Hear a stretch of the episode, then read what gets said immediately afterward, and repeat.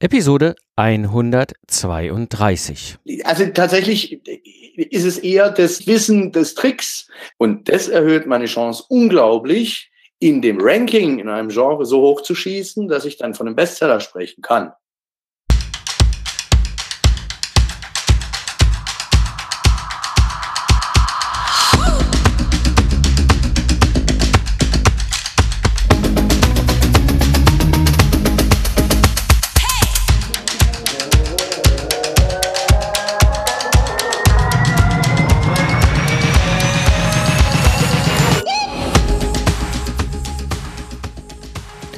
Hallo und herzlich willkommen beim Digital Game Changer, der Podcast für Freiberufler und Selbstständige, denen ihre eigene Unabhängigkeit sehr wichtig ist. Am Mikrofon ist wieder Mike Pfingsten, dein digitaler Freigeist, Mentor und Gründer der Productize Service Mastermind. Ich zeige dir, wie du aus dem Zeit gegen Geld Hamsterrad aussteigen und mehr Freiheit erleben kannst. In der heutigen Episode wirst du erfahren, welche Top-Fehler ich bei der Buchvermarktung gemacht habe und was du bei der Buchvermarktung frühzeitig richtig machen kannst.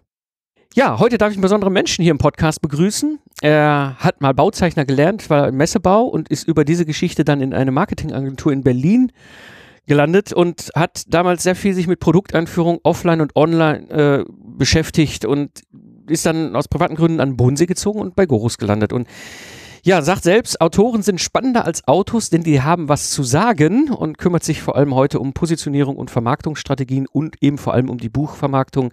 Ich darf begrüßen Tobias Pursche. Hallo Tobias. Hallo Mike, schön, dass du mit mir sprechen möchtest. Gerne. Ich glaube, wir haben nämlich heute auch ein sehr, sehr, sehr, sehr gutes und wichtiges Thema für die Hörer. Und zwar eben Buch, Buchvermarktung. Und das bringt mich so direkt zu der ersten Frage. Und zwar, was sind so aus deiner Erfahrung so die Top zwei, drei Fehler beim Vermarkten eines neuen Buches, die du immer wieder erlebst? Ja, ähm, ein Klassiker ist, ähm, wenn sich der Autor auf den Verlag und dessen Vermarktung verlässt. Denn ähm, so hart es klingt, aber dann ist er verlassen. Okay. Ähm, Das ist tatsächlich nicht gerade gut. Und ein zweiter Fehler, der uns häufig begegnet, ist, dass die Leute in der Konzeptions- und, und Manuskriptphase des Buches so begeistert natürlich an ihrem Projekt arbeiten, dass sie das am liebsten gleich der ganzen Welt kundtun. Ähm, und was das bewirkt, sind, dass dadurch Streuverluste passieren, wenn dann das Buch endlich erhältlich ist, dass dann eben die Menschen nicht mehr kaufen. Ähm, weil sie es schlicht und einfach vergessen haben. Die Zeiten sind schneller geworden, es ist sehr kurzlebig und ähm, dementsprechend äh, sollte man tunlichst vermeiden, ein Jahr lang drüber zu reden, bald kommt mein Buch. Okay, ähm, interessant, da sprichst du gerade den ersten Fehler an, den ich hier gerade mache. ich, ich, äh, ich mich just morgen gerade eigentlich seit einem Jahr verspreche, dass ich mein Buch rausbringe. Und so langsam stimmen hier auch die ganzen Hörer. läuft. und ich hab's fertig. Der finale Stand ist vor zwei Wochen von meiner Lektorin mir gemeldet worden. Ich muss mir jetzt nur endlich mal ah. die Zeit nehmen, da durchzulesen. Weißt du, das Problem ist einfach, wenn du da gefühlt das fünfte Mal durch dein Buch durchgelesen hast, dann hast du irgendwann auch so einen Punkt erreicht, wo du denkst, oh, ja. Aber, so, die Hörer haben zu Recht jetzt mittlerweile so, hallo Mike, wann kommt denn dein Buch? Ähm, sehr, sehr spannend. Ähm, lass uns da noch mal tiefer einsteigen. Was glaubst du, was steckt dahinter? Warum passiert das vielleicht auch sogar gerade bei Erstautoren? Ähm, also tatsächlich ist es eher das Nichtwissen des Tricks. Ähm, das dann zu kommunizieren, wenn es erhältlich ist. Wenn ich dann meine Familie, meine Freunde, mein ganzes Netzwerk, alles, äh, was ich vielleicht über Social-Media-Kanäle oder ähnliches auch aktivieren kann, geballt aktiviere, wenn mein Buch gerade frisch am Markt ist, habe ich die größte Chance, dass möglichst viele Menschen in möglichst einem engen Zeitraum, ich spreche von ein bis zwei Wochen, das Buch bestellen. Zum Beispiel bei Amazon. Und das erhöht meine Chance unglaublich, in dem Ranking in einem Genre so hoch zu schießen, dass ich dann von einem Bestseller sprechen kann. Und das hebt mich natürlich dann auf dem Markt auch ab und öffnet mir auch Tür und Tor, beispielsweise bei Redaktionen. Ah, okay. Das heißt, die Empfehlung, die du da aussprichst, um das zu vermeiden, diese Fehler, ganz klar, wenn du ein Buch schreibst, so lange unterm Radar halten und nicht drüber reden, bis im Grunde wirklich druckreif fertig ist und dann aber Vollgas. Richtig, richtig. Gerade den Hype, den Anfang mhm. der Neuerscheinung zu nutzen, ist wahnsinnig wertvoll, unserer Erfahrung nach. Eben sowohl fürs Netzwerk als auch für ein Ranking in einer Bestsellerliste, als auch für Weiterempfehlungen, Rezensionen, als auch die Medien. Ähm, mhm. Es ist der, der große Trick ist tatsächlich die, die, die Buchveröffentlichung und vielleicht die nächsten drei Monate zu nutzen, um dann zu trommeln und möglichst viel Alarm zu machen. Hm. Das bringt mich so ein bisschen zu dem, direkt zu der nächsten Frage, ähm, Alarm machen. Ne? Ähm, welche Wege ja. bei der Vermarktung gibt es eigentlich so, die sich bewährt haben, gerade jetzt in der heutigen Zeit, wo wir ja auch anders unterwegs sind als vielleicht noch vor fünf bis zehn Jahren, wo du sagtest, ich verlasse mich auf das, auf das Marketing von einem Verlag und ganz ehrlich, äh, ne, das, äh, Oliver hat das ja auch schon in der Episode vorher gesagt, das ist, die Zeiten sind vorbei. Welche Wege haben wir da heute? Mhm. Also einerseits, äh, äh, der Verlag hat sein Geschäftsmodell, meine Frühlings-, Sommer-, Herbst- und Winterkollektion zu verkaufen und nicht das eine einzige Buch von speziellen Autor XY.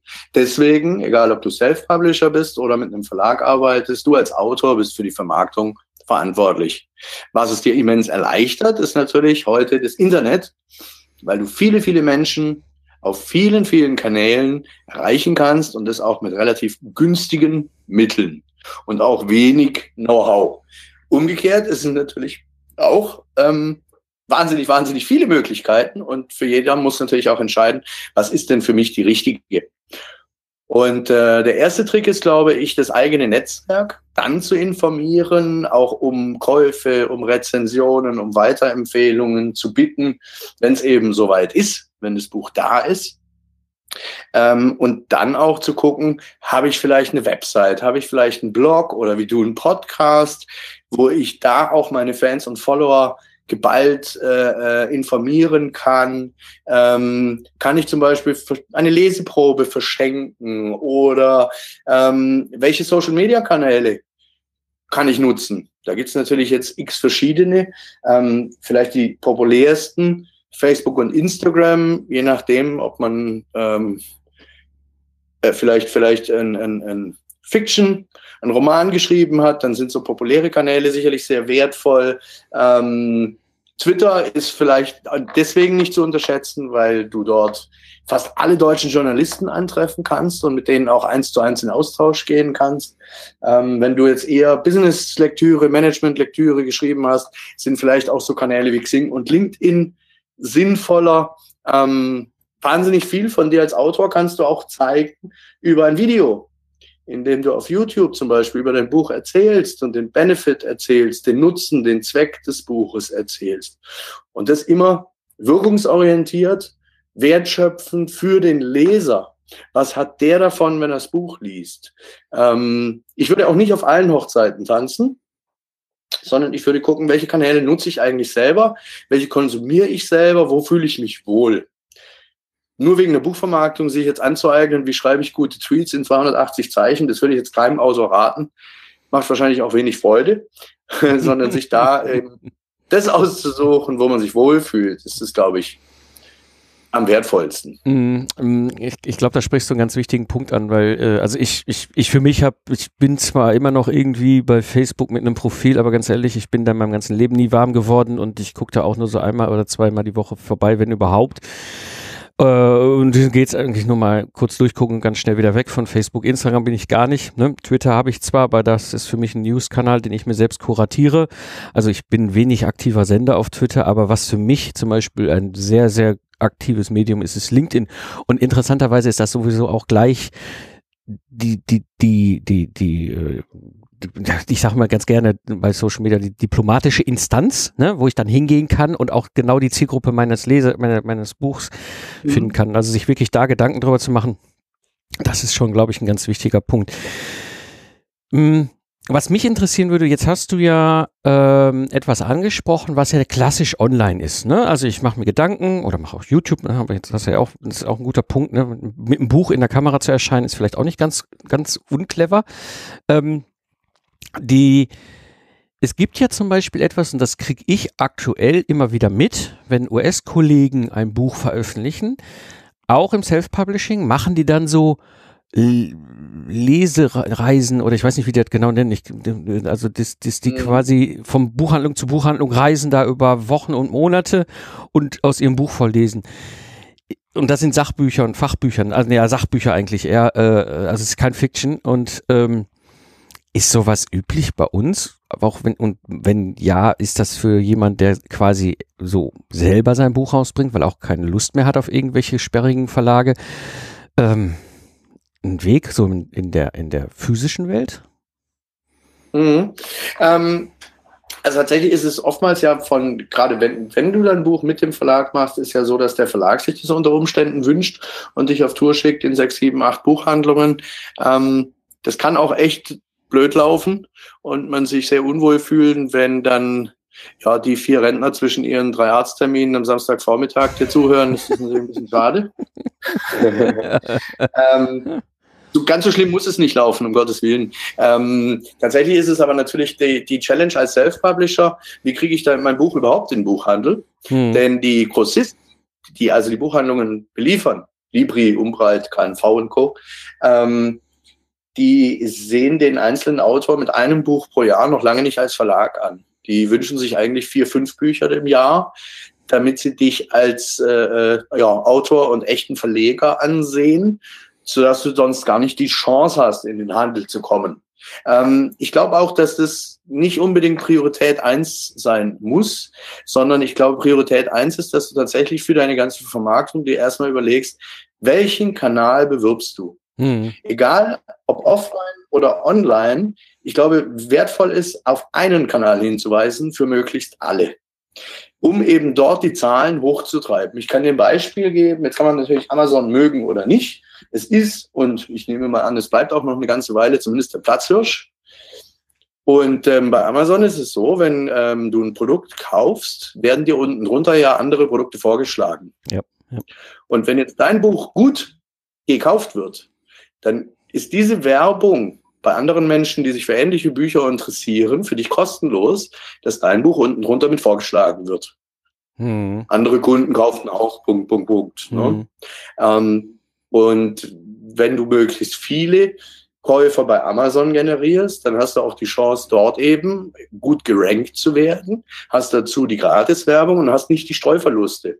Wenn du zum Beispiel auch drüber nachdenkst, vielleicht ähm, Werbebudget freizumachen, ist es sicher heutzutage weniger äh, äh, kostenintensiv und zeitintensiv, anstatt jetzt, weiß ich nicht, Flyer und Poster zu machen und die durch den Wochenmarkt und die Stadt zu tragen, ähm, durch gezieltes Advertising im Internet. Hm. Und da empfehlen sich mit großem Abstand übrigens sicherlich immer die Kanäle Google und Facebook, weil du zum einen den sogenannten Cost per Click, hm. also jeden Kunden, der dann auf deine Anzeige klickt, so günstig erreichst wie auf keinem anderen Kanal und hm. weil du bei beiden unglaublich gut deine Zielgruppe eingrenzen kannst. Hm. Streuverluste. Du kannst ganz klar sagen, Männer, Frauen, welches Alters, welche Interessen sollen die haben, aus welchen Branchen, Regionen etc. sollen die kommen. Und damit kannst du natürlich ohne groß mit der Gießkanne viel zu viel zu tun, viel zu viel Geld auszugeben, sehr gezielt dein Publikum ansprechen. Ja, ich glaube, das ist, das ist ein ganz wichtiger Aspekt, äh, den, den du da ähm, sagst, wirklich zu sagen, ähm, diese Entscheidung und dann zu sagen, okay, werfe ich Geld aufs Problem weil ich weiß, wenn ich da jetzt irgendwie 100 Euro Schein hinreiche, sage ich jetzt mal, oder 500 Geld oder was auch immer, ähm, passiert halt was. Ne? Und das, was da passiert, ist im, in, in, in dem Sinne, wie ich da auch agieren möchte. Mm, jetzt sagst du ja auf der einen Seite, Klappe halten bis zum Tag X, wenn das Buch verfügbar ist. Auf der anderen Seite erlebe ich immer wieder den Punkt, dass, ich meine, das habe ich aber auch an mir erlebt, ja, also äh, ich meine, das ist jetzt mein sechstes Buch, was ich schreibe. Ähm, äh, man beginnt so mit der Planung eigentlich an dem Tag, wo man fertig ist mit dem Schreiben. Also fertig, fertig meine ich jetzt. Also sprich, Lektorin hat alles fertig auch abgegeben und wir haben jetzt eigentlich alle Arbeit erledigt. Jetzt beginne ich mit der Planung vom Marketing. Das ist wahrscheinlich total klug, oder? Ja, Absolut. ähm, ehrlich gesagt erleben wir das auch häufig bei äh, unseren Klienten oder bei Interessenten, die sagen, Mensch, mein Buch kommt in zwei Wochen raus, könnte mir helfen, das zu vermarkten? ja, es geht. Ähm, man muss aber dann wirklich sehr genau wissen, was man tut und man muss sich echt immens ins Zeug legen. Wertvoller ist sicherlich bei der ersten Überlegung des Buches, sollte man ja, ich sag mal, im Non-Fiction-Bereich zumindest mal entscheiden, welches Genre will ich eigentlich bedienen. Hm. Also positioniere ich mich über ein Thema, schreibe ich ein Fachbuch, positioniere ich mich über ein Problem, schreibe ich einen Ratgeber oder die dritte Lösung, positioniere ich mich über eine These und schreibe ein Sachbuch. Wenn das Genre klar ist, ich also auch weiß, in welchem Buchregal mein Buch stehen sollte, dann sollte ich mich mit der Buchidee beschäftigen und wenn mir die klar ist, dann ist eigentlich schon der nächste Schritt noch vor Manuskript, sich zu überlegen, wie will ich es nachher vermarkten. Hm. Denn was wir vielleicht auch als, als wichtigen Tipp generell unseren Klienten geben, schreib vielleicht nicht über das, worüber du schreiben willst, sondern frag dich vielleicht bei der Buchidee mehr, was kannst du deinen Lesern geben? Das hat eine andere Glaubwürdigkeit, eine andere Authentizität. Das hat natürlich auch moralisch was sehr gut mhm. gemeintes. Mhm. Ähm, und denkt dabei schon, okay, wie will ich es dann vermarkten? Denn das Blöde ist tatsächlich, wenn du es endlich geschafft hast, das Manuskript mit viel Herzblut, viel Schweißperlen, viel Tinte, viel Radiergummi, ich weiß nicht was alles, endlich abgeschlossen zu haben, würde ich auch gerne in Urlaub fahren, aber genau da geht es eigentlich jetzt erst los. Mhm. Und das darf man nicht vergessen. Hm. Und ich glaube, wenn du, wenn du dann frühzeitig anfängst, auch zu planen, wird auch das Chaos geringer, was dann passiert in dem Moment, wo, wo das Buch dann verfügbar ist und du dann auch anfängst zu trommeln. Unbedingt, unbedingt. Wenn du dir, wenn du dir überlegt hast, okay, was will ich kommunizieren, ähm, wenn du dir überlegt hast, auf welchen Kanälen will ich senden, dann kannst du schon wie ein Buchmanuskript, es fällt ja auch unheimlich viel ab. Das, äh, nicht alles, was du schreiben willst, passt ins Buch. Vieles davon muss aber nicht im Papierkorb landen, sondern kann man vielleicht auch geschickt verwenden, indem man über cleveres Content Marketing, also inhaltsstarke Beiträge in solchen Social Media Kanälen oder auf dem Blog, ähm, darauf dann aufs Buch einzahlenden Content schon baut. Und ich würde mich vorbereiten vor der Buchveröffentlichung, in dem Content da ist. Ich mir klar bin, wann ich welchen wo senden will und ich würde mich auch vorbereiten, indem ich mir überlege, okay, das Buch ist da, der Content ist draußen. Dann ist der wichtigste, wertvollste Hebel die Kommunikation mit Medien. Weil die größte Reichweite und den größten Hebel hast du natürlich, um Bekanntheit für dich und dein Buch zu generieren, wenn du in die Medien kommst. Und das heißt, das Buch erscheint und ab da hat es in, aus Sicht eines Journalisten als Neuheit vielleicht eine Haltbarkeit von circa acht, zehn, vielleicht zwölf Wochen. Das heißt, in der Zeit solltest du Content schon haben und den nur noch ausliefern müssen, quasi auf den Startknopf drücken und dich besser darauf fokussieren, wie komme ich jetzt an die richtigen Journalisten ran. Okay, das ist ein guter Tipp, den du da gibst, weil das, das ja, ähm, äh, also wir denken ja, also gerade wir Solopreneure, Freiberufler, Selbstständige, ähm, denk natürlich, wenn du jetzt ein Buch schreibst, das Buch ist natürlich die 20 Dollar Visitenkarte und öffnet dann mit deinen Türen und natürlich kann ich dann auch, da werde darüber auch sichtbar als Experte.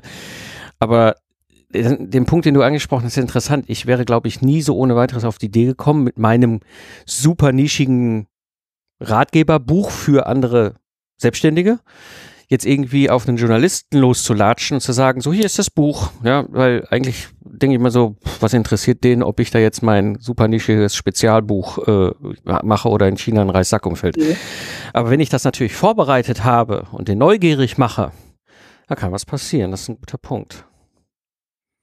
Richtig, zumal tatsächlich ähm, das Buch den Journalisten vermutlich nicht interessiert, weil es kommen um die 100.000 Non-Fiction-Bücher im Jahr in Deutschland auf den Markt. Und natürlich ist es eins von vielen. Mhm. Das steht ganz außer Frage. Was den Journalisten aber interessiert, ist die Persönlichkeit, die das Buch geschrieben hat. Und wenn du den Journalisten angehst mit einem aktuellen Aufhänger, Sprich, du identifizierst ein, ein gesellschaftlich relevantes Thema, politisch, wirtschaftlich, äh, äh, umweltpolitisches Thema, das sich momentan durch die Medien zieht und kannst an, anhand dieser aktuellen Relevanz dein Thema integrieren, dann wird's hochinteressant für den Autor. hm. äh, für den Redakteur. Hm. Dann wird's spannend, weil dann kommst du über Themen auf Augenhöhe mit ihm in Kontakt. Es wollen x Bücher in die Medien, es wollen x Persönlichkeiten in die Medien.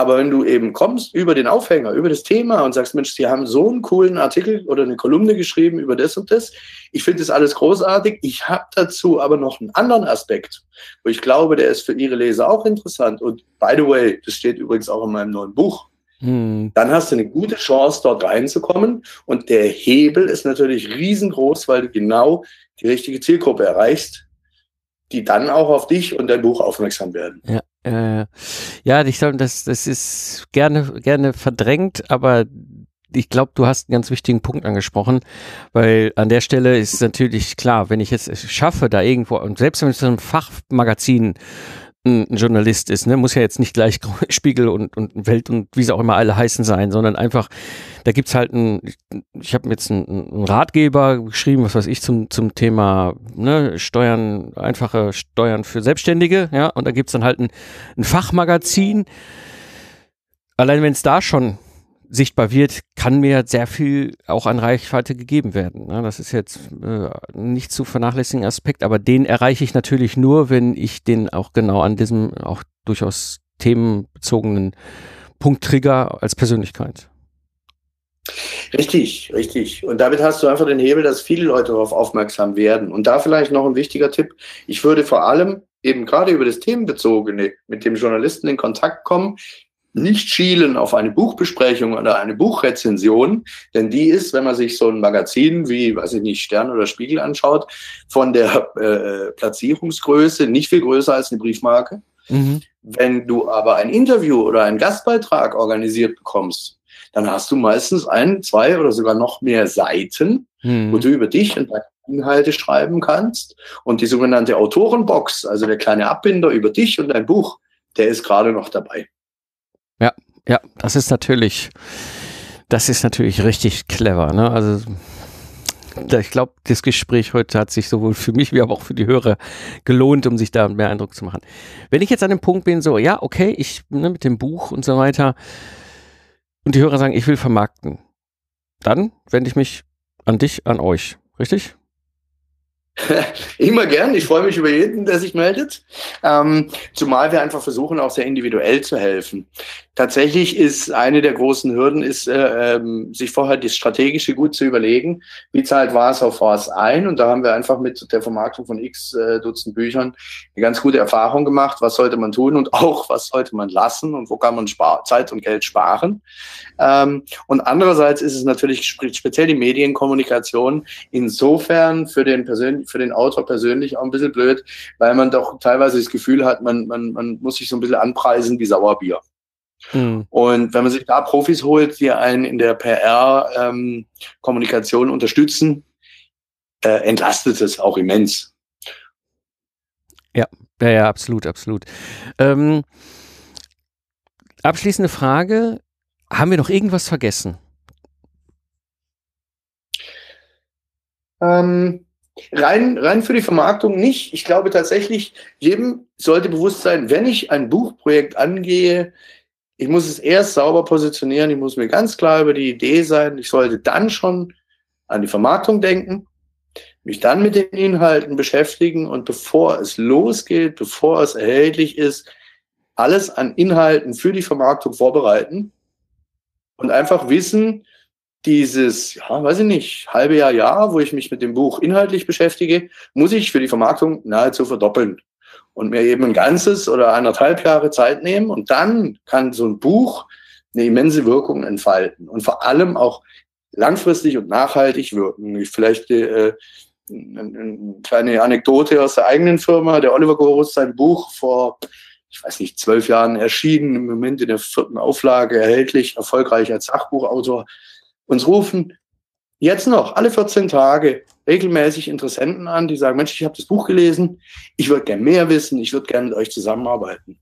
Und deswegen wünsche ich allen, dir und auch allen deinen Hörern, dass sie keinen Bestseller hinkriegen, sondern einen Longseller.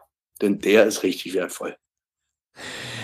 Oh, Tobias, das sind weise Worte. Ein Longseller, kein Bestseller. Ich glaube, das ist etwas, was uns auch alle dann als Autoren motiviert, dran zu bleiben an dem Thema Buchprojekt. Ja, ich glaube, wir haben einen ganz guten Bogen mal gespann, gesponnen, so von, ne, was sind die Fehler, über welche Wege gibt es, wie, wann sollte ich starten und ne, wie komme ich zu dem Longseller hin. Ähm, an dieser Stelle einen ganz großen Dank äh, an deine Zeit, deinen Input, auch mal so diese, das ganze Thema Buchvermarktung für uns hier zu beleuchten. Vielen Dank, Tobias. Danke dir, hat mir Spaß gemacht. Vielen Dank. Zusammenfassend für die heutige Episode, Rede erst über dein Buch, wenn du es fertig hast und veröffentlichen kannst und entscheide dich dann vorher für eine klare Marketingstrategie und fange vor allem frühzeitig an, sie zu planen. Ja, nicht immer ist es möglich, die Themen hier in der Episode auf der Tonspur so komplett rüberzubringen. Und manchmal ist es hilfreich, ein Bild vor Augen zu haben und mir direkt Fragen zu stellen. Darum organisiere ich immer wieder offene QA-Webinare, in denen ich live Dinge zeige, Fragen eingehe und dir Antworten gebe. Geh einfach auf mikepfingsten.de und trage dich in meine E-Mail-Liste ein. So verpasst du kein wichtiges Update und erhältst den vollen Mehrwert wie der Rest der Hörer-Community. Das war die heutige Episode. Ich bin Mike Pfingsten und danke dir fürs Zuhören. Lach viel und hab viel Spaß, was auch immer du gerade machst. Und so sage ich Tschüss und bis zum nächsten Mal, wenn ich als Mentor zurück bin im Pilotensitz, damit sich dein Traum von der Freiheit erfüllt.